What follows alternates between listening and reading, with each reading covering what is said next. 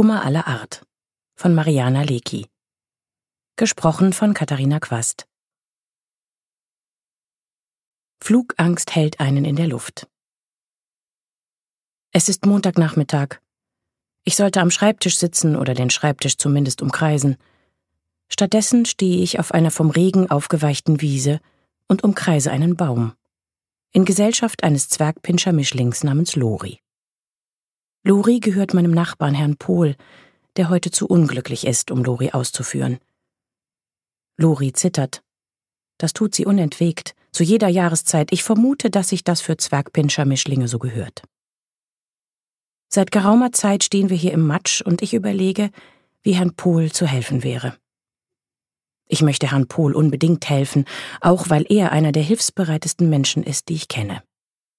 Als gestern ein Kind mit seinem quietschenden Dreirad gefühlte tausendmal die Straße auf und ab fuhr und schließlich die Nachbarin im ersten Stock das Fenster öffnete und herunterschimpfte, dass sie verdammt nochmal ihren Mittagsschlaf bräuchte, kam Herr Pohl mit einem Fläschchen Öl heruntergeeilt und sorgte dafür, dass das Kind lautlos weiterfahren konnte. Und als mir neulich abends Druckerpapier fehlte, rief ich bei Herrn Pohl an, entschuldigte mich für die späte Störung und fragte, ob er mir mit ein paar Blatt aushelfen könnte. Ich bin sofort da, antwortete er, lief mit wehendem Bademantel über dem Schlafanzug zu mir herunter und überreichte mir einen kompletten 500er Pack Papier. Sagen Sie gerne Bescheid, wenn Sie noch mehr benötigen, sagte er. Jetzt braucht Herr Pohl Hilfe und ich zerbreche mir den Kopf darüber, was ich für ihn tun kann, als plötzlich zwei Jungs im Grundschulalter über die Wiese laufen. Der eine trägt eine Pudelmütze, deren Ränder er sich hinter die Ohren geklemmt hat, was ziemlich lustig aussieht.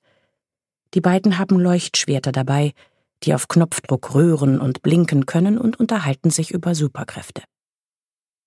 Der eine Junge deutet mit seinem Leuchtschwert auf den neben mir bebenden kleinen Hund und fragt, nicht ohne Hohn, was ist denn seine Superkraft?